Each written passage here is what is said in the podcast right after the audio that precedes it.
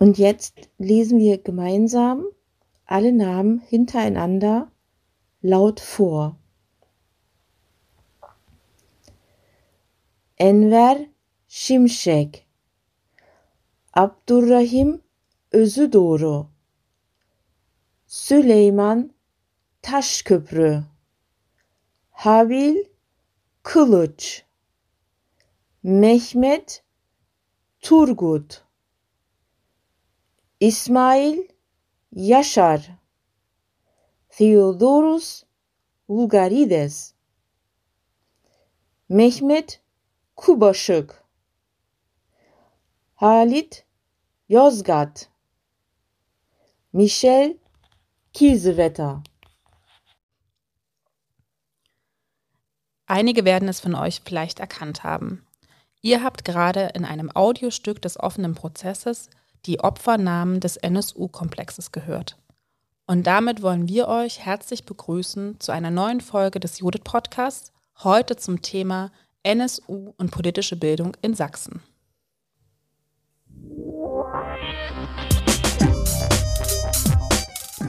Brille auf, wir müssen reden. Der Judith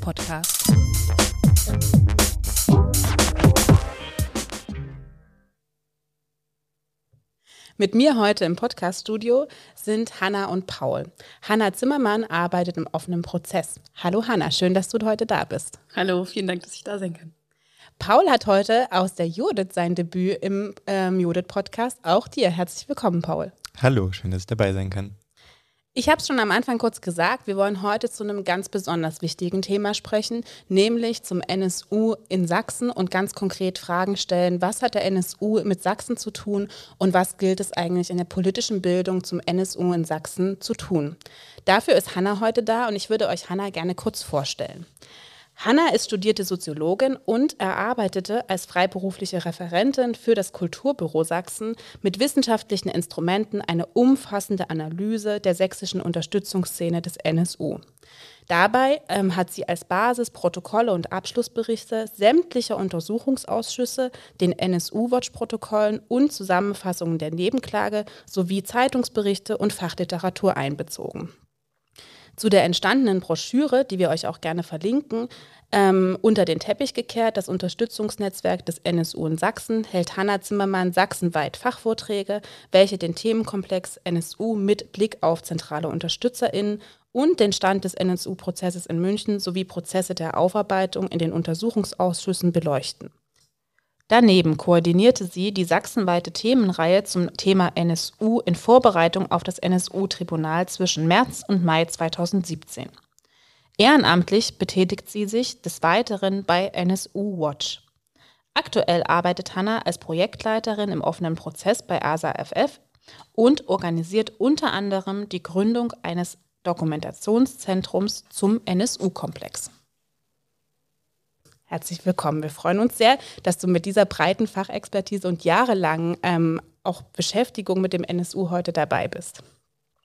Ich würde auch ganz kurz am Anfang noch was zum offenen Prozess sagen, bevor dann auch Hanna selber noch mal was dazu sagen darf. Ähm, Im Projekt Offener Prozess werden Formate zur NSU-Aufarbeitung in Sachsen entwickelt. Ziel ist, das komplexe Thema NSU für ein breites Publikum verständlich und emotional ansprechend aufzubereiten. Dabei soll die gesellschaftliche Auseinandersetzung mit dem NSU-Komplex gefördert werden und das Projekt als Beitrag zum Gedenken an die Opfer des NSU verstanden werden. Dazu geht, ähm, geht, der offene Prozess ganz unterschiedliche Wege. Zum Beispiel wird eine Ausstellung ähm, bereitet, aufbereitet, die einen Raum der Recherche und Archivierung schafft, einen Raum für Begegnung, Vernetzung und Bildung. Weiterhin erarbeitet das Projekt Formate, und das ist, glaube ich, auch ganz wichtig, um das Thema auch dauerhaft im Schulunterricht zu integrieren. Offener Prozess vernetzt bereits bestehende Aufarbeitungsinitiativen und bezieht deren langjährige Arbeit ein. Das Projekt ist ein Beitrag zu einem lebendigen Erinnern, in dem für die Perspektiven der Betroffenen rechter Gewalt sensibilisiert wird und die Kontinuitäten und Entstehungsbedingungen rechtsterroristischer Strukturen ausgeleuchtet werden das klingt ganz schön viel und das ist auch ein großes Vorhaben. Und ich weiß ja auch, dass Hanna schon mehrere Jahre dabei ist. Und vielleicht kannst du am Anfang, um unsere Hörerin mitzunehmen, so ein bisschen erzählen, wie die ersten Jahre oder wie auch die Entstehung des offenen Prozesses als Projekt losgegangen sind. Ja, also ähm, offener Prozess äh, hat sich 2019 so richtig gegründet, aber, hat natürlich auch eine Vorlaufgeschichte. Also wir haben ähm, kurz nach der Selbstenttarnung des NSU, ähm, sprich also mit der Kenntnisnahme der deutschen Öffentlichkeit und Gesellschaft und auch der internationalen darüber, dass äh, ein Netzwerk von Neonazis über 13 Jahre insgesamt äh, zehn Menschen ermordet hat, viele Sprengstoffanschläge begangen hat und Raubüberfälle und dabei viele Menschen ums Leben kamen, traumatisiert und verletzt wurden. Ähm, nach dieser Selbstenttarnung also ähm, haben wir beschlossen, dass wir von Anfang an auch zivilgesellschaftlich äh, dazu aufrufen müssen, äh, zu gedenken, aufzuarbeiten, Aufklärung einzufordern. Und so gründeten sich eine kunstaktivistische Gruppe, die sogenannten Crasslifter, die ähm, speziell in Zwickau ähm, von Anfang an darauf aufmerksam machten, dass da kein Gras über die Sache wachsen darf, dass, ähm, dass es wichtig ist zu erinnern, dass es wichtig ist, ähm, die Fragen zu stellen, die die Angehörigen stellen und ähm, ja, für Aufarbeitung einzustehen. Und äh, an die Crasslifter knüpften wir dann an mit einem nächsten Projekt bei unserem Trägerverein ASAF FEV, das ist ein Verein für globales Lernen mit Sitz in Chemnitz mittlerweile. Und ähm, in diesem Projekt Unentdeckte Na nee, Moment, wie hieß es? Unentdeckte Nachbarn. genau, also in diesem Projekt Unentdeckte Nachbarn ging es darum, gerade auch nochmal mit Kunst und Zivilgesellschaft theatral auch das Thema aufzuarbeiten. Also da waren Theaterprojekte aus ganz Deutschland in Chemnitz und Zwickau und haben sich mit dem Thema NSU-Aufarbeitung beschäftigt. Ja, und dann ähm, näherte sich ja auch das Ende des NSU-Prozesses. Also der erste NSU-Prozess ging von 2013 bis 2018. Ähm, wir sprechen immer noch vom ersten NSU-Prozess, weil vielleicht wird es ja auch noch mehr geben. Es gibt ja noch viele Unterstützerinnen und Unterstützer, die auf freiem Fuß sind. Und äh, mit Blick auf dieses Ende des NSU-Prozesses und auch mit dem Abschluss von zahlreichen Untersuchungsausschüssen, insgesamt gab es 13 an der Zahl bundesweit, wurde klar, juristisch und auch parlamentarisch können ganz, ganz viele Fragen nicht beantwortet werden, die die Angehörigen aber immer gestellt haben. Also beispielsweise die Frage nach den lokalen Unterstützungsnetzwerken, beispielsweise die Frage nach der Rolle des Staates und auch der Verantwortung dafür, äh, dass über so einen langen Zeitraum diese Taten nicht ähm, aufgearbeitet wurde und dass immer gegen die Betroffenen selbst ermittelt wurde. Und äh, somit haben wir uns als Ziel gesetzt, Aufarbeitung zivilgesellschaftlich weiter ähm, zu bearbeiten. Das heißt natürlich nicht, dass wir diese ganzen Fragen alle jetzt beantworten können, aber wir können äh, einen Beitrag dafür äh, leisten, dass dieses ganze Thema nicht in Vergessenheit gerät, dass äh, das Gedenken an die Opfer aufrechterhalten wird, einen Beitrag dazu leisten, dass die Namen und die Geschichten von den äh, Betroffenen auch überhaupt erstmal bekannt werden, dass nicht immer alle nur die Namen der des sogenannten Kerntrios kennen. Ähm, ja, und es ist natürlich auch ein präventiver Ansatz, den wir damit verfolgen, weil es gibt die Kontinuitäten nach äh, der Selbstenttarnung des NSU. Es gibt weitere rechte Terrornetzwerke in Sachsen, die aufgedeckt worden sind, wie Gruppe Freital, Revolution Chemnitz etc. Das heißt, ähm, ja, Prävention ist ein sehr wichtiger Bestandteil für uns. Das klingt total gut und das glaubt, macht auch, glaube ich, deutlich, was ihr, ähm, woher ihr kommt. Mich würde das auch total interessieren und wir werden euch das auch verlinken. Ihr habt ja im Rahmen des, Proz ähm, des Projektes Offener Prozess am Anfang auch ein Methodenhandbuch rausgebracht, was uns beiden hier auch sozusagen gerade vorliegt und was ich auch mit, ähm, also weiß ich noch in der Rezeption als wirklich super wertvoll auch für die politische Bildung empfunden habe. Und kannst du uns ein bisschen was über dieses Methodenhandbuch ähm, erzählen, was man auch ähm, kostenlos, im, also digital digital downloaden kann und vielleicht auch sowas wie eine Lieblingsmethode oder eine, die vielleicht auch für politische Bildung besonders wichtig ist. Also warum sollten sich Leute dieses Handbuch unbedingt angucken?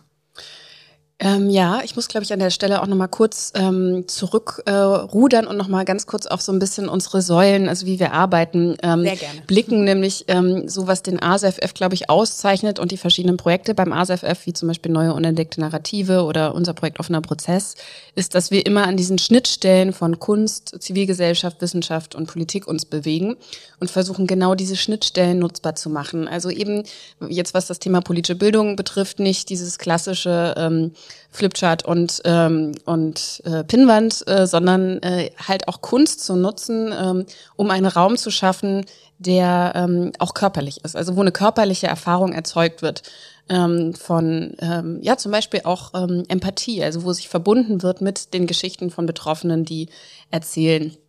Ähm, und ähm, diesen Ansatz haben wir in verschiedenen Projekten versucht zu realisieren. Und ich glaube, das Wichtigste äh, für uns ist vor allen Dingen die Ausstellung offener Prozess, die kuratiert wurde von Aische Gülec und Fritz, Fritz Laszlo Weber. Und ähm, die Ausstellung versammelt eben ganz viele Geschichten von Betroffenen rechten Terrors und von ihrer Selbstermächtigung. Also ähm, sie stellt sie nicht da in ihrem Opfersein, sondern äh, da an den Stellen, wo sie eben nach außen gegangen sind und für Aufklärung äh, kämpfen und Aufarbeitung und für das Gedenken und ähm, ja auch mit Blick auf die Initiativen, die, die sich da solidarisiert haben.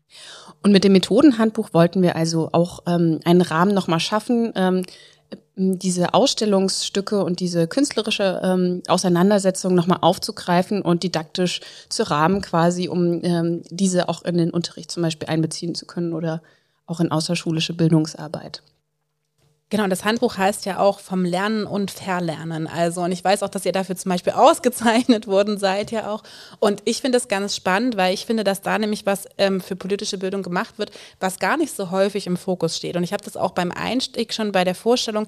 Ihr setzt nämlich schon, du hast es auch gerade gesagt, auf Empathie und vor allem auch auf emotionale Zugänge, wie sie eben in der theatralen oder künstlerischen Arbeit auch einfach, glaube ich, etablierter sind als in der politischen Bildung. Und ihr setzt auf ein Konzept, was, glaube ich, sonst auch noch nicht so verbreitet ist in der politischen Bildung, nämlich dieses, wir müssen auch bestimmte Sachen eigentlich aktiv wieder verlernen. Und dabei sagt ihr ja, wir wachsen alle in rassistischen Strukturen auf, wir werden alle auch rassistisch sozialisiert, ne? also vor allem weiße Menschen in der Dominanzgesellschaft. Und wir müssen da wieder Sachen verlernen. Und ich weiß auch, wir hatten als Jodet ja auch schon einen Teamausflug in Chemnitz, wo wir mit euch ähm, eine Methode gemacht haben, wo wir zum Beispiel uns die Biografien der Opfer angeguckt haben. Und ich weiß auch noch, dass ich das ganz besonders fand, einfach in dem Punkt. Und dass die Biografien sind ja auch im Methodenhandbuch dabei.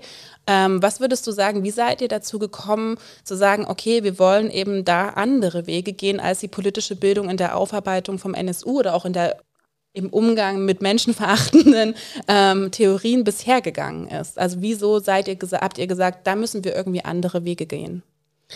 Ähm, ja, ich glaube, ganz stark Impuls geben für uns war da definitiv unsere Kuratorin Aische Gülec, die ähm, dieses Konzept des Verlernens auch schon sehr oft ausgearbeitet hat in Texten etc. und ihre, in ihrer Vermittlungspraxis ähm, und in ihrer ganzen Erfahr pädagogischen und kunstdidaktischen Erfahrung ähm, in der Dokumenta in Kassel und ähm, die diesen Punkt sehr, sehr stark gemacht hat, auch ähm, in dem Konzept für die Ausstellung. Und darin haben wir angeknüpft und fanden das unglaublich wertvoll und äh, sehr passend zu den Ansätzen, die beim ASFF eben auch an diesen Schnittstellen von Kunst, Zivilgesellschaft, Wissenschaft und Politik auch immer gefahren worden sind. Genau, und die andere Säule, die, glaube ich, für, das, für die Entstehung des Methodenhandbuchs und unsere Ansätze relevant war, war, dass wir ähm, uns nicht einfach so offener Prozess genannt haben, sondern dass wir tatsächlich immer wieder versucht haben, offene Prozesse in allen Projekten, die wir machen, ähm, zu starten. Also immer wieder Feedback-Schleifen reinzubauen, immer wieder, wir haben es genannt, Critical Friends einzubinden, die unser Konzept auseinandernehmen und sagen, hier, da und da sind noch Schwachstellen und arbeitet das nochmal neu aus immer wieder Beiräten zu gründen oder was auch immer für Gremien sozusagen oder Gruppen, die nochmal draufschauen, die das erweitern, äh, das überarbeiten und so weiter, so dass wir wirklich möglichst äh, viel Perspektiven mitnehmen können und lernen können. Ne? Also beispielsweise äh, haben wir jetzt auch schon die Rückmeldung bekommen, dass ähm, das Methodenhandbuch ähm, eher doch ab der zehnten Klasse erst gut funktioniert, neunte Klasse doch noch ein bisschen früh ist. Und da haben wir auch total Lust, das jetzt nochmal zu überarbeiten, nochmal für jüngere Zielgruppen auch äh, zugänglich zu machen und da wieder nochmal neu uns dran zu setzen mit vielen Menschen. Genau, und beim Methodenhandbuch waren zum Beispiel über 20 Autorinnen beteiligt. Da haben wir eben geschaut, ähm, wo sind so Expertisen. Ganz wesentlich für uns war die Gruppe äh, Bildungsinitiative Lernen aus dem NSU-Komplex, die einfach schon jahrelang auch so Bildungsarbeit machen zu dem Thema. Wichtig war für uns auch die Werdauer Initiative gegen Rassismus die sozusagen auch eine Selbstvertreterin-Organisation ist von ähm, vor allen Dingen äh, Kindern von ehemaligen vietnamesischen VertragsarbeiterInnen, die sich in Werdau in Sachsen nah an Zwickau, nah an der Region, wo der NSU auch ähm, seine Basis hatte quasi, ähm, da groß geworden sind, da sich gegründet haben und äh, dort lokal auch Festivals und ähm, Bildungsarbeit gegen Rassismus machen. Und ähm, die beispielsweise haben sich eben auch mit diesem Thema Vertragsarbeit in einem Methodenhandbuch beschäftigt. Was mich total interessiert ist auch, also jetzt hast du das gesagt und auch am Anfang ja schon angedeutet, dass ihr ganz viel ansetzt, eben als auch zivilgesellschaftliche AkteurInnen und ganz bewusst so in diese Schnittstelle auch reingeht zwischen Zivilgesellschaft, Politik, politischer Bildung, kultureller Bildung. Ähm, kannst du sagen, was deine Erfahrung ist? Du hast ja auch, das habe ich am Anfang schon gesagt, ganz viele Fachvorträge gehalten, hast auch in Weiterbildung und sozusagen Leute unterstützt, sich im NSU-Komplex fit zu machen. Was würdest du denn sagen, was fällt politischer Bildung gerade bei der Thematisierung, bei der Bearbeitung vom NSU-Komplex am schwersten? Mm, ja, das ist eine gar nicht so leichte Frage.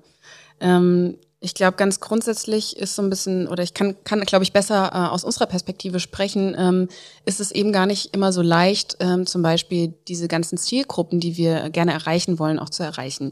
Also für uns ist dabei total relevant, immer Kooperationspartnerinnen zu finden, mit denen, wir, also die eh schon mit diesen Zielgruppen arbeiten, ähm, weil beispielsweise mit Blick auf Schülerinnen und Schüler ähm, das reine Verschicken von dem Methodenhandbuch und der Einladung irgendwie ähm, an unseren Workshops teilzunehmen oder so reicht eben noch nicht aus, weil meistens sind es dann doch nur die engagierten Lehrerinnen und Lehrer, die dann äh, sich melden und dann mal auch mit ihren Schulklassen kommen. Aber ähm, ich glaube, da braucht es auch noch ein bisschen mehr was Zentrales. Also ich würde mir einfach wünschen, dass ähm, NSU-Aufarbeitung ein Bestandteil, ein fester Bestandteil der Lehrpläne ist. Ne? Dass es einfach auch Pflicht ist, sich damit zu beschäftigen und dass dann verwiesen wird auf Initiativen oder Organisationen, wie wir es sind, die dann ähm, genau kommen können und da Bildungsarbeit machen.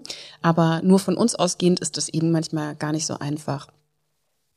Gute Beispiele sind ähm, dann so Orte wie zum Beispiel auch die Galerie für zeitgenössische Kunst, wo wir gerade unsere Ausstellung haben. Die ist in Leipzig einfach unglaublich renommiert und bekannt und eine Institution einfach mit einer Wirkkraft so ne und äh, ja also ist einfach bekannt und äh, da kommt dann halt zum Beispiel die Polizei Sachsen mit Schulklassen hin und sagt, wir wollen jetzt hier unsere ganzen Schulklassen durch die Ausstellung führen und macht doch da mal politische Bildungsarbeit in der Ausstellung. Und das war für uns großartig so, ne? Weil das sind natürlich genau auch Zielgruppen, die für uns total relevant sind. Also eben nicht nur Schülerinnen und Schüler, sondern ähm, ja, Verwaltung, Behörden, Polizei, das sind genau die Stellen, wo, wo ja Präventionsarbeit unglaublich wichtig ist mit dem, was wir ja auch wissen aus dem NSU-Komplex.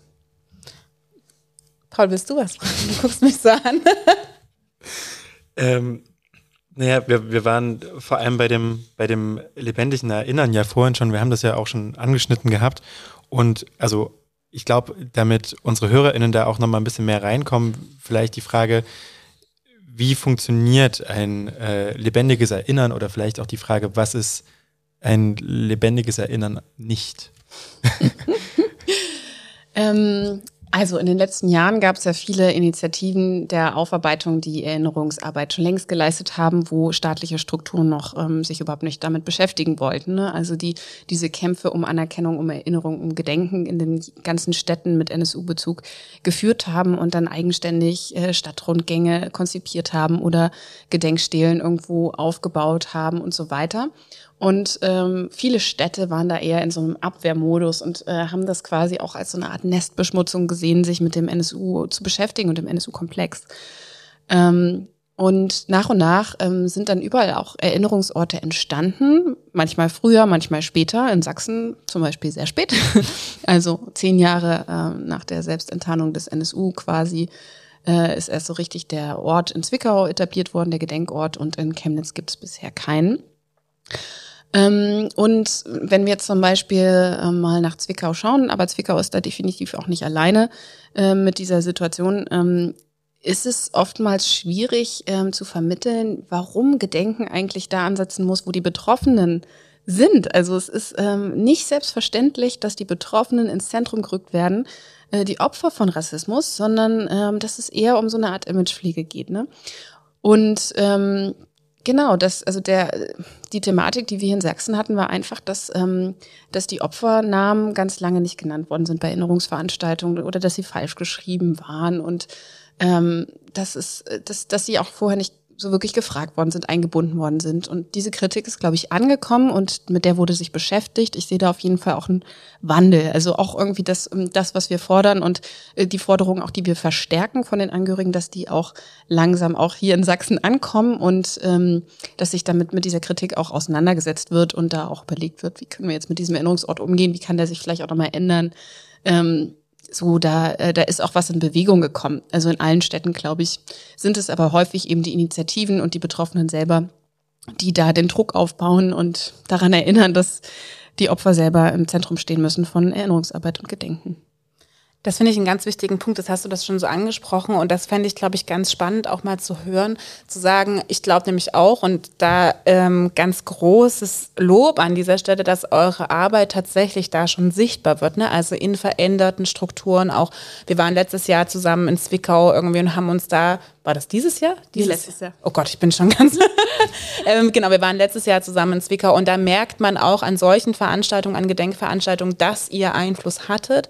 Und mich interessiert aber auch nochmal, weil ich glaube, daraus kann man auch viel lernen, nämlich zu fragen, was waren denn so die größten Hürden, auf die ihr gestoßen seid oder wo ihr das Gefühl hattet, okay, wir müssen es immer wieder sagen und das haben, also das hat am längsten gedauert, um anzukommen, um, zu, um verstanden zu werden, was aber für Bildungsprozesse eben ja auch relevant ist. Also da hast du jetzt schon so ein bisschen was angedeutet, ne? also zum Beispiel, dass die Namen ausgesprochen werden. Da hatten wir ja auch am Anfang euer Audiostück mhm. eingespielt, wo man das tatsächlich auch, also wo ihr ja Serviceangebote macht, ne? die einem ganz einfach helfen, das zu lernen irgendwie. Gab es noch so Situationen, wo du gesagt hast, oder Momente, ähm, wo ihr gemerkt habt, oh, da kommen wir immer wieder auf Widerstände aus einer Unbewusstheit heraus, aus einer Unsensibilität heraus vielleicht auch. Was gab es da?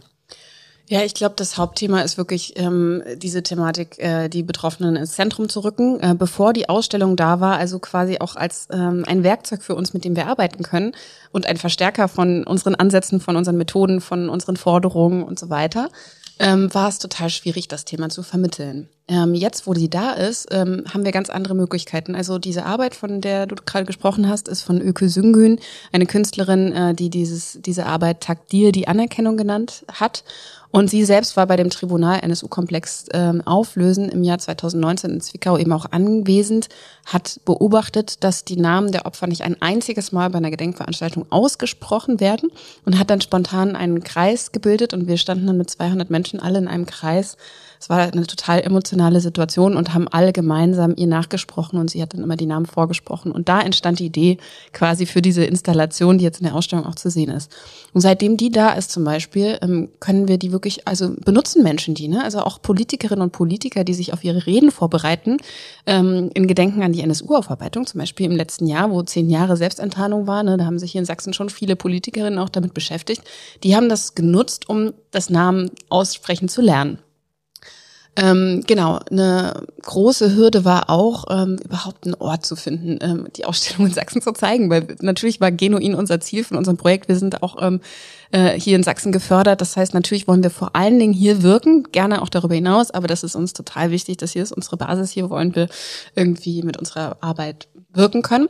Und ähm, sowohl in Zwickau als auch in Chemnitz gestaltete sich das unglaublich schwer, einen Ort zu finden für die Ausstellung. Also wir mussten da wirklich kämpfen. So, ne? In der einen Stadt wurde gesagt, das ist zu künstlerisch, das versteht hier niemand. Und in der anderen Stadt wurde gesagt, das ist keine Kunst, so das ist zu viel Aktivismus. Und zwischen äh, dieser, äh, zwischen diesen beiden ähm, sagt man? Polen, extrem. Ja, genau, ja, zwischen so. diesen beiden Polen bewegte sich das irgendwie. und ähm, währenddessen wurden wir vom Maxim Gorki Theater angefragt und vom Goethe-Institut Brüssel und irgendwie, man wollte das schon Europ europaweit quasi ausstellen. Und hier in Sachsen war es quasi fast unmöglich, Orte zu finden. Das, war, das war auf jeden Fall interessant ähm, zu sehen, auf wie viel Gegenwehr das stößt, ne? oder wie viel ähm, Bedenken da sind, dass man da irgendwie bloßgestellt wird als ganze Stadt und irgendwie so wieder ins Zentrum gerückt wird von der Kritik, äh, statt genau sich damit positiv, also im positiven Sinne zu sehen, ja, es ist gut, sich damit zu beschäftigen und tatsächlich äh, geht es in der Ausstellung komplett überhaupt gar nicht um die Städte Chemnitz und Zwickau, sondern es geht einfach vor allen Dingen darum, äh, die betroffenen Perspektiven auf den NSU-Komplex ins Zentrum zu rücken ja, ich glaube, das sind so zwei ganz elementare ähm, Hürden. So und ähm, ansonsten bin ich total überrascht gewesen, dass wir trotz des Corona-Lockdowns und der ganzen Situation äh, bei unseren Ausstellungen hier in Sachsen, aktuell steht sie in Leipzig in der Galerie für zeitgenössische Kunst, letztes Jahr eben in der Neuen Sächsischen Galerie in Chemnitz und nächstes Jahr soll sie in Johann Georgenstadt im Rathaus gezeigt werden, ähm, dass wir jetzt echt die Erfahrung gemacht haben, dass unglaublich viel Publikum zieht. Also sowohl die Neue Sächsische Galerie als auch die äh, Leipziger Galerie, die haben beide uns gemeldet, dass es Ausstellungen sind mit den meisten Besucherinnenzahlen, die sie je hatten. Und dass so viel Vermittlungsanfragen kommen, dass sie da kaum hinterherkommen. Das war auch so ein wichtiger Ansatz für uns, dass wir die Vermittlungsteams sehr breit aufstellen, dass die unterschiedlichste Sprachen sprechen. Ähm, ja, Tina, du warst ja auch damals in der Konzeption dabei. Das war für uns total wichtig, das ab Anfang an auch irgendwie inklusiv zu denken. Ne? Also, dass da auch Menschen das Ganze mit planen, konzipieren, die selbst auch ähm, zum Beispiel ähm, sehbehindert sind oder ähm, genau taub oder so und ähm, die halt auch mitdenken, wie können wir unsere Ansätze auch ähm, inklusiv gestalten, möglichst barrierearm. Ich, ich würde daran gleich anknüpfen. Also du, du hast beschrieben, es war ein langer Kampf und ein langer Prozess, dass überhaupt, äh, äh, also dass Städte da sagen, okay, wir wollen äh, eure Ausstellung haben, wir wollen äh, uns damit auseinandersetzen. Ähm, und also quasi in diesem langen Abwehrprozess von, von, von diesen Städten und, und ja, sind ja die Städte, ähm, also in diesem langen Abwehrprozess von diesen Städten was war dann der, also gab es einen Moment, der das irgendwie ausgelöst hat und war das irgendwie vielleicht dann in, in, in den Städten, also war das in einer Stadt und es ist dann auf die nächste übergeschwappt oder ist es so gekommen, dass ihr kontinuierlich gegen Windmühlen in jeder Stadt einzeln ankämpfen musstet? Also Nee, ich glaube, direkt nach der Selbstenttarnung war es so, dass in ganz, ganz vielen Städten Demonstrationen äh, stattgefunden haben und Initiativen eben ähm, ja, Aufarbeitung äh, eingefordert haben und die Betroffenen sich auch organisiert haben, zusammengeschlossen haben, auch gefordert haben, dass es Gedenkorte ähm, gibt in all diesen Städten. Und das ist dann bundesweit schon auch eigentlich ziemlich parallel entstanden. Also an allen Orten mit NSU-Mord-Opfern quasi sind dann so eine Art Gedenkstelen auch entwickelt worden. Nur gab es daran halt viel Kritik. Also oftmals wurde eben das Thema Rassismus ähm, nicht benannt, ne? Oder, ähm, oder dass das Opfer rechten Terrors sind, sondern ne, dann tauchte der Extremismusbegriff da auf oder ähm, genau, es gab in verschiedenen Städten diese Situation, dass die Namen nicht richtig geschrieben worden sind, dass die Geburtsdaten oder Todesdaten nicht richtig waren und dass die Wünsche der äh, Angehörigen selber nicht wirklich gehört worden sind. Also die haben sich dann selbst auch eigenständig darum gekümmert. Teilweise Beispiel die Familie äh, von Süleyman Taschkebrü in Hamburg hat eben immer gefordert, dass da ein ähm, Stern entsteht, der quasi an, also ähnlich ist wie diese Hollywood-Sterne, ähm, weil Süleyman Taschkebrü halt ähm, ähm, total ähnlich aussah wie Sylvester Stallone. Das war sein großes großes Vorbild und ähm, er wollte unbedingt irgendwie, also er hat zu seiner Schwester eben auch gesagt, ey, wenn ich irgendwann mal sterbe, möchte ich so einen Stern haben. Und deshalb hat die Familie gesagt, das ist die Form, wie wir das uns wünschen. Das wurde so nicht umgesetzt. Und dann haben die es selbst in die Hand genommen und so einen Stern entwickelt. Und ja,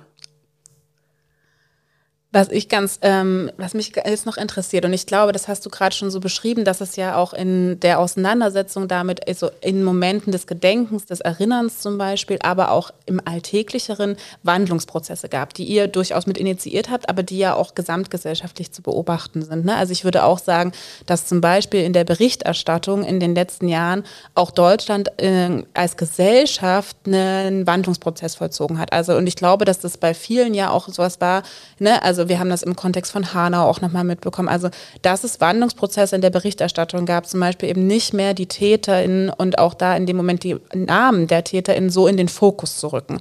Und ich würde schon sagen, dass das ja auch für politische Bildung neue Aufträge formuliert hat. Ne? Also zum Beispiel eben zu sagen, wenn wir uns mit menschenfeindlichen, ähm, rassistischen Terror auseinandersetzen, rechten Terror auseinandersetzen, hat es einen Perspektivwechsel gebraucht, den wir einerseits gesellschaftlich irgendwie erlebt haben, in Berichterstattung, aber auch im Umgang damit und den ihr ja auch lebt. Ne? Also das merkt man bei aller Arbeit, die ihr zum NSU-Komplex macht dass eure Perspektive, eure Vorgehensweise, wie ihr zu bestimmten Methoden kommt, ganz stark davon geprägt ist, eben die Opfer des rechten Terrors in den Blick zu nehmen, den Terror und tatsächlich ja auch die Täterschaft ganz konkret zu benennen auch, ne? also, den, also Rassismus zu benennen, auch als eine Gesellschaft zu adressieren in ihrer Verantwortung, die sie dafür trägt, ihr eben auch auf diese Unterstützernetzwerke drauf guckt und ich finde das ganz, ganz wichtig, das auch an der Stelle nochmal so sichtbar zu machen, dass das ja ein zentraler Punkt eurer Arbeit ist, eben diesen Perspektivwechsel einzufordern und auch durchzusetzen. Wie würdest du sagen, also ich habe ja vor uns so nach einer Lieblingsmethode mhm. vielleicht auch gefragt, das hast du gar nicht beantwortet. Stimmt, Deswegen ja. würde ich da jetzt einfach nochmal zurück drauf kommen. Was würdest du sagen und vielleicht auch so ein bisschen rausschicken, also weil es ja immer gut ist, wenn Leute was nachmachen, das sieht man ja auch mhm. in dem Moment, wie ihr arbeitet, dass also da Entwicklungsprozesse, Veränderungsprozesse initiiert werden. Was würdest du sagen, ist so eine Methode, wo du merkst, mit der arbeiten wir im offenen Prozess super gerne, also im politischen Kontext, im politisch-bildnerischen Kontext, weil die so gut trägt, weil die auch wirklich zu einer politischen Bildung im Kontext des NSU-Komplexes führt, die ihr so fokussiert, auf die ihr mhm. zielt? Gibt es da eine, von der du uns gerne auch ein bisschen genauer erzählen möchtest? oh, das ist jetzt schwierig, weil ähm, ich finde wirklich viele Methoden sind ganz gut gelungen. Also was mir zum Beispiel, also um auch mal auf die Frage der Täterinschaft und so zurückzukommen, ähm, zum Beispiel hat die Gruppe Bildungsinitiative Lernen aus dem NSU-Komplex eine Methode ähm, erarbeitet, äh, die heißt im Land der Einzeltäter. Und ähm, da geht es um rassistischen, äh, rassistische Kontinuitäten und rechten Terror.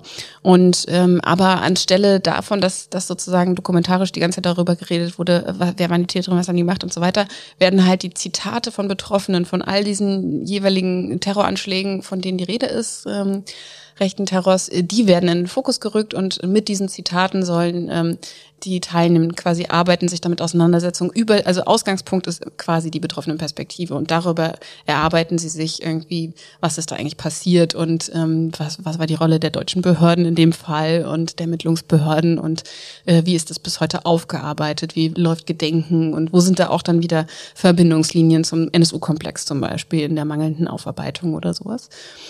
Ähm, genau, wie gesagt, was du ja schon gesagt hast, so für uns ist diese Sache mit den Biografien äh, total wichtig, weil ähm, ähm, das war halt, also wenn man sich auch so ein bisschen anguckt, wie die Gedenkveranstaltungen oft laufen, auch von Initiativen, dann ist das halt immer sehr, sehr fokussiert auf ähm, das Sterben der Opfer und weil das oftmals auch das ist, was halt so ähm, am meisten gewusst ist und bekannt ist, so wie, wie kam es dazu, was ist da genau passiert.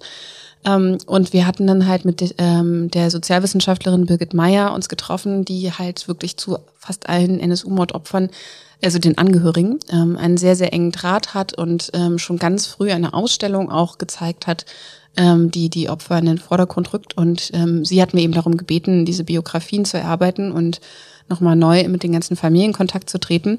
Und ähm, ich glaube, die kann man auch immer noch, noch mal anders schreiben und so, weil ich finde es oft wichtig, nochmal viel mit Zitaten und so zu arbeiten. Das ist da jetzt noch nicht ganz der Fall. Aber was, was für uns so wertvoll war, war einfach, dass wir die, diese Texte jetzt nutzen können, um das ähm, in den Fokus zu rücken. Ne? Und am Anfang erstmal ähm, ja, sich zu verbinden mit Geschichten ne? und über, über diese Geschichten auch sich mit ähm, Ausschlüssen, die es bis heute gibt, zu beschäftigen, wie zum Beispiel ja den gesellschaftlichen Ausschluss von Asylsuchenden, die abgeschoben werden, wie eben äh, Mehmet Turgut, der immer wieder abgeschoben wurde und zurückkam, so ne und also was da auch für eine Gewalt schon drin liegt in dieser Abschiebepraxis, ne und ähm, der Rassismus, der auch da schon drin liegt, so ne und ähm, dass sozusagen diese Ideologiefragmente, ähm, dass äh, das keine sind, die jetzt nur bei Neonazis zu finden sind, sondern dass das einfach ähm, eine ganze Gesellschaft ist, die daran auch mitwirkt, ne? oder die ja man da finden kann.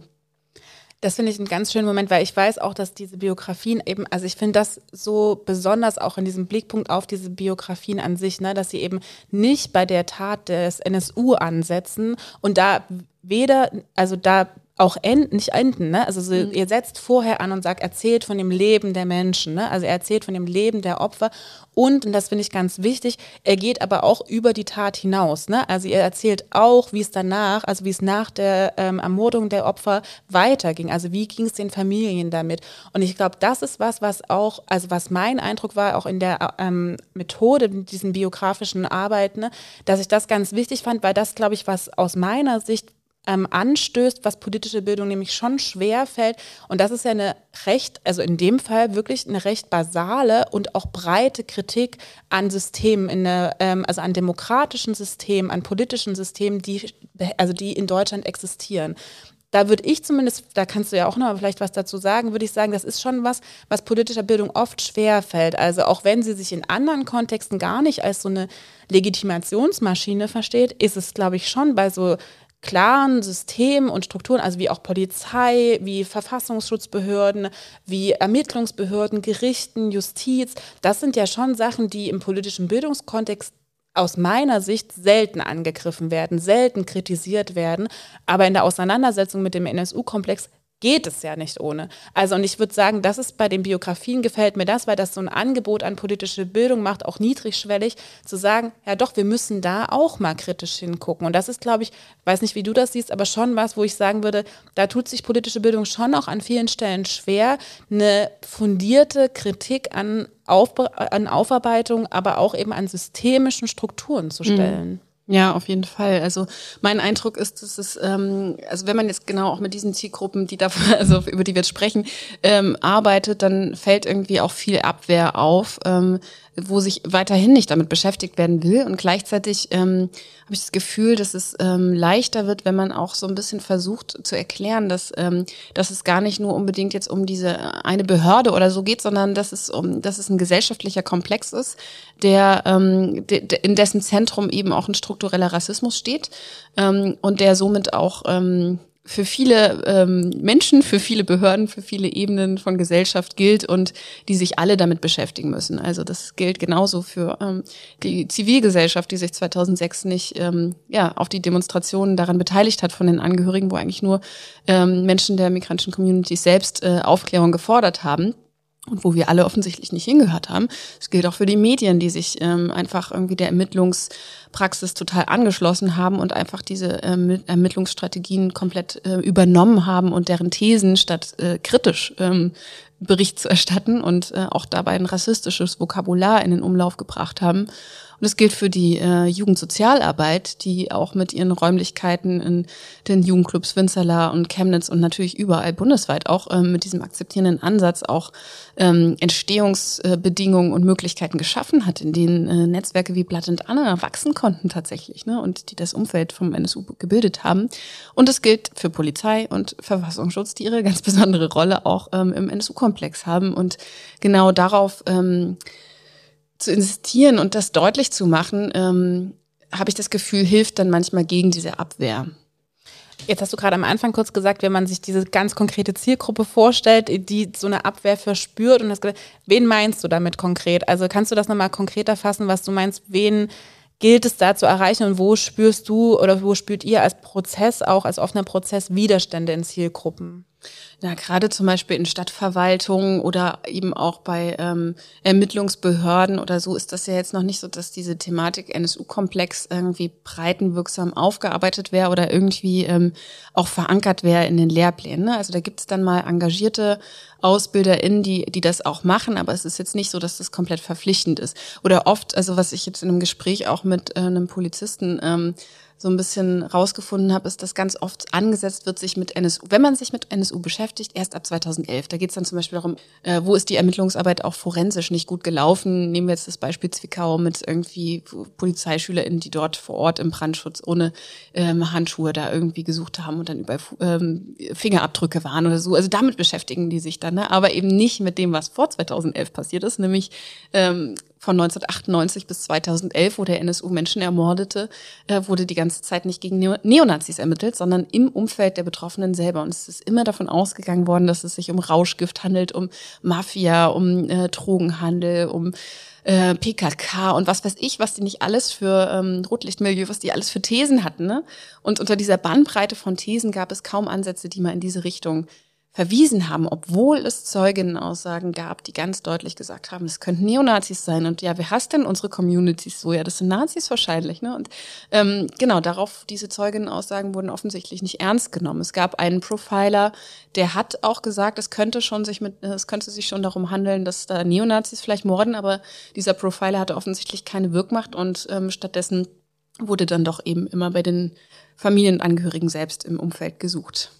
Weil das finde ich nämlich ganz gut, dass du das jetzt nochmal so ausbuchstabierst, weil das auch nochmal, glaube ich, den Blick öffnet für, wer könnte eigentlich eine Zielgruppe politischer Bildung in Sachsen sein. Ne? Also außerschulische politische Bildung, die sich in so einem Moment ja dann eben nicht nur an SchülerInnen richtet, sondern tatsächlich das Blickfeld auch ein bisschen öffnet und sagt, okay, wir sollten auch in solchen Kontexten nochmal ganz anders in Verwaltungsstrukturen reingehen und sensibilisieren. Wir sollten in Polizeistrukturen reingehen und gucken, ob wir da irgendwie einen Fuß in die Tür kriegen, was zum Beispiel auch in der Ausbildung thematisiert wird, wie in der Ausbildung über den NSU-Komplex gesprochen wird. Das finde ich, glaube ich, ganz wichtig nochmal als Auftrag, weil nicht immer diese Zielgruppen mhm. jetzt so ganz bewusst oder so ganz klassisch im Bereich außerschulischer politischer Bildung mitgedacht werden. Ne? Mhm. mhm. Das finde ich, glaube ich, total gut. Ja, also ich finde, da ist ein großes Vorbild auch auch ähm, das Lernlabor Anne Frank in Frankfurt. Ähm, ich bin total begeistert von dieser Ausstellung. Klar, die richtet sich jetzt schon ein bisschen mehr an Jugendliche oder jüngere Zielgruppen, aber ich finde die genial. Also die äh, haben da zum Beispiel einmal auch so Bilder ähm, und du musst dir halt eine Brille aufsetzen und mit dieser Brille siehst du halt, wie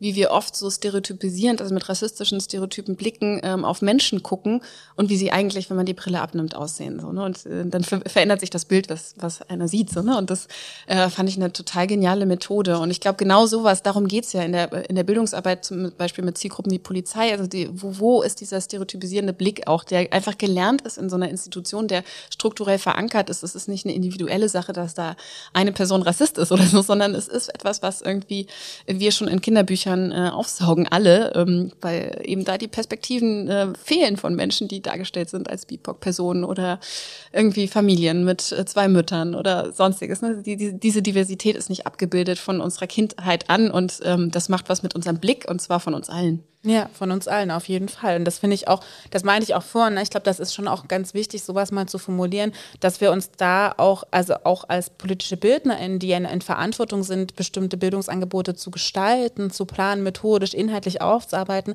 dass wir da eigentlich einen dauerhaften ähm, Übungsauftrag an uns selber formulieren. Ne? Also zu sagen, wir müssen uns darin üben und, wir, und das hört auch nicht morgen auf, weil die Gesellschaft ist vielfältig, sie wird immer vielfältig und Vielfältigkeiten entstehen ja auch neu an bestimmten Stellen. Sich da wach zu machen und irgendwie sensibel zu machen, zu sagen, okay, wen thematisiere ich eigentlich und gar nicht, wen mache ich zum Gegenstand. Ne? Also jetzt, ich muss jetzt nicht irgendwie zum Beispiel ähm, queere Familien zum Gegenstand machen, sondern mit wem, wer, wer, wird auch alltäglich besprochen, wer wird sichtbar, ne, wer wird, und das finde ich auch bei euch so wichtig, ne, also dass auch, wenn die ähm, Opfer und Betroffenen ähm, ganz stark im Fokus stehen, macht ihr sie nicht nur als Opfer sichtbar, ne, also und auch das meine ich mit wie, welche Realitäten bespreche ich, welche Beispiele zeige ich? Und eben Menschen, die von Rassismus betroffen sind, nicht nur als Opfer und Betroffene darzustellen, sondern auch empowernde Geschichten von diesen Menschen zu erzählen, ne, also auch sie in allen anderen Facetten Facetten darzustellen, die sie ja viel mehr ausmachen und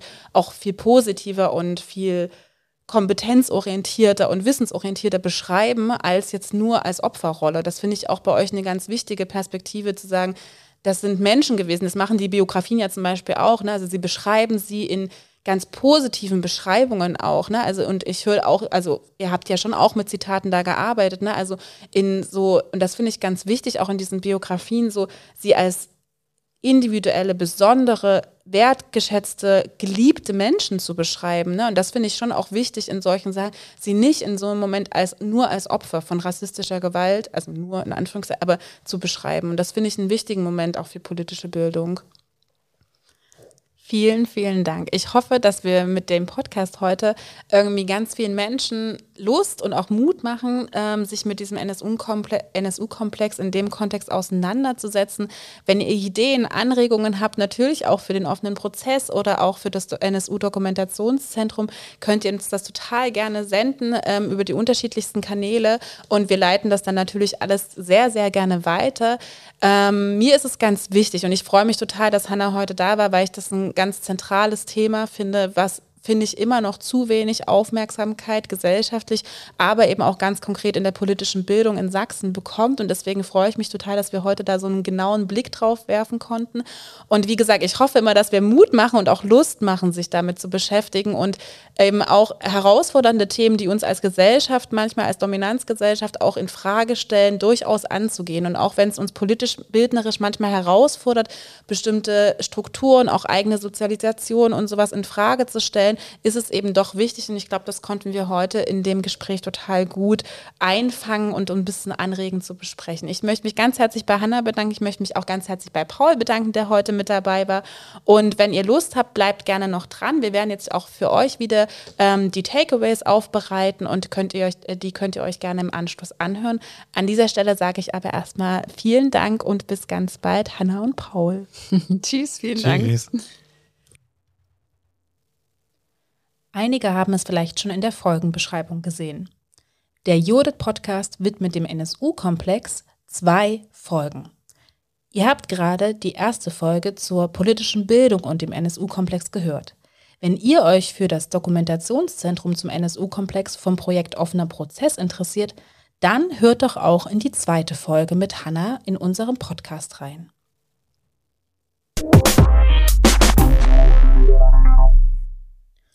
Und hier kommen sie. Die Takeaways zur aktuellen Judith Podcast Folge rund um politische Bildung und den NSU-Komplex mit Hanna Zimmermann vom offenen Prozess. Gedanke 1. Politische Bildung zu so aktuellen wie auch nicht abgeschlossenen Themen wie dem NSU-Komplex ist herausfordernd. Hier gilt es, besondere Formate politischer Bildung zu nutzen.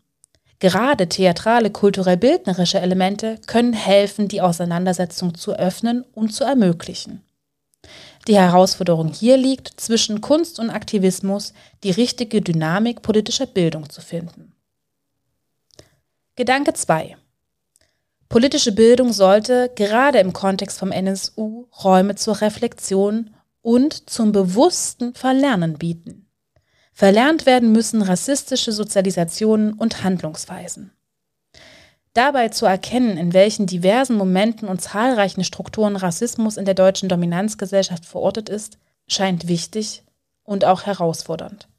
Sowohl im Blick auf Systeme wie auch individuelle Handlungsweisen sollten politisch-bildnerische Angebote Reflexionsmöglichkeiten bieten.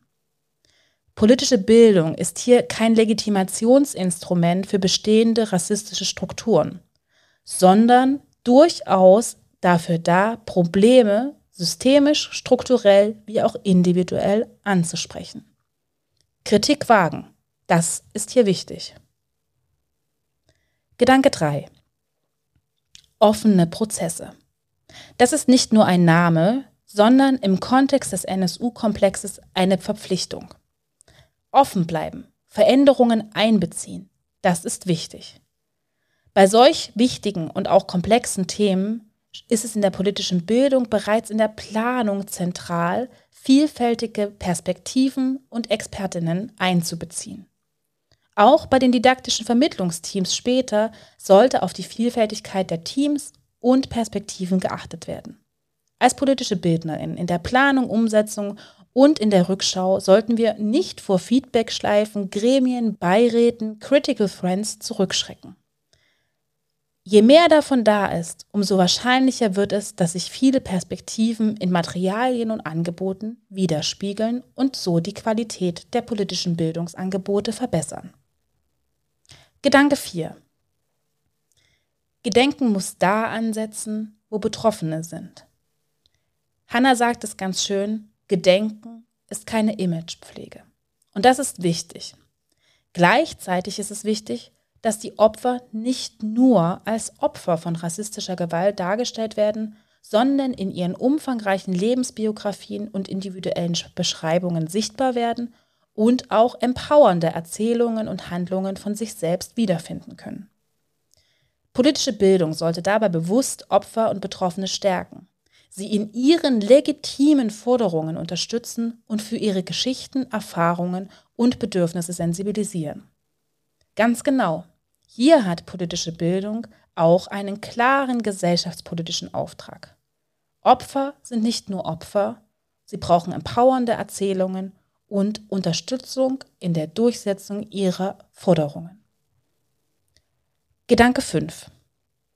Politische Bildung muss die Perspektiven, Regeln und Bedürfnisse ihrer eigenen Arbeit stärker an den bisher kaum gehörten Menschen ausrichten.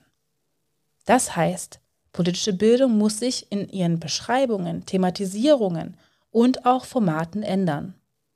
Zum Beispiel über konkrete Geschichten der Menschen können Ansätze und Wege eröffnet werden, auch um den Übertrag ins Heute zu ziehen und die Breite der rassistischen Strukturen, Handlungen und Verantwortungen aufzuzeigen.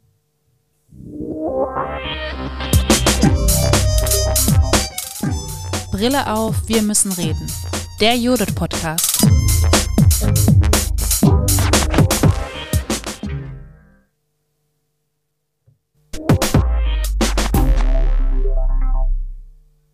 Judith Hausmitteilung. Ganz zum Schluss steht heute noch einmal eine sogenannte Hausmitteilung an. Wir möchten als Forschungseinrichtung natürlich stetig an der Qualität unserer Angebote für euch arbeiten. Dazu brauchen wir eure Hilfe als Hörerinnen. Wir richten dazu unter judith.de/slash feedback verschiedenste Arten der Rückmeldung zu unseren diversen Formaten ein, in denen ihr anonym Rückmeldung geben könnt. Ob eine kurze Umfrage, ein Kommentar oder eine kleine Sprachnachricht, verschiedenste Sachen sollen möglich sein und sind wichtig für uns. Und für alle, die uns vielleicht auch kennenlernen und noch ausführlicheres Feedback geben wollen, möchten wir die Möglichkeit eines Rückmeldegruppengesprächs hier in der Judith realisieren. Habt ihr Lust darauf? Dann meldet euch sehr gern via judith.de slash feedback oder über judith.tu-dresden.de. Wir freuen uns auf eure Rückmeldungen und die Möglichkeit, uns gemeinsam mit euch so immer weiterzuentwickeln.